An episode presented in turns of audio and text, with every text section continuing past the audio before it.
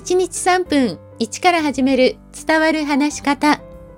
こんにちは。フリーアナウンサー、話し方講師、キャリアコンサルタントの三島澄江です。番組をお聞きくださいましてありがとうございます。シリーズの第4弾は、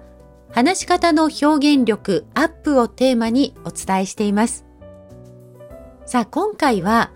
言葉が際立つ母音の威力、これについてお話ししていきます。私が NHK で一緒に仕事をしていたキャスターさんで、ナレーションがとってもうまいなと思う方がいました。まあ、他にも上手だなと思うナレーターさんいらっしゃるんですが、どなたも母音が綺麗に発音されているんです。実は私もそういう方々のナレーションを聞いて少しでも近づこうと母音を意識しています。以前この番組で母音の発音が重要だというお話をしました。それは日本語の場合は基本的に子音と母音の組み合わせで発音しているからです。で、今回もう一つお伝えしたいのが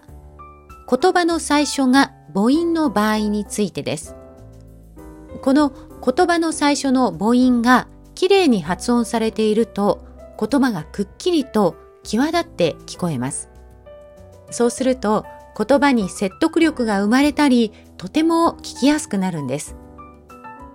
まあ、例えば、ありがとうございますというのも普段の会話では最初のあをはっきり言ってない人がほとんどです。例えば、ありがとうございますと言ってもありがとうございますというふうに聞こえますよね。ただ、このあというのをはっきり言うと非常に言葉が際立って聞こえるんです。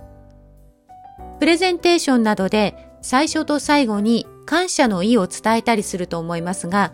この最初と最後のありがとうございますって随分印象が変わってきます。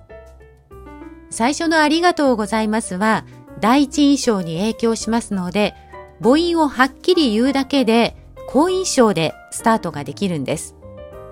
では、母音を意識していないものと意識して話しているものをちょっと聞き比べてみてください。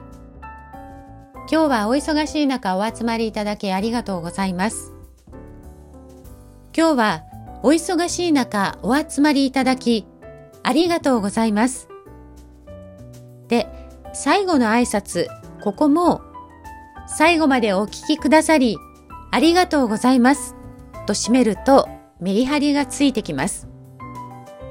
もしあなたがプレゼンテーションを聞く側であれば、どちらの方の印象がいいと感じるでしょうか今日も最後までお聞きくださいまして、ありがとうございます。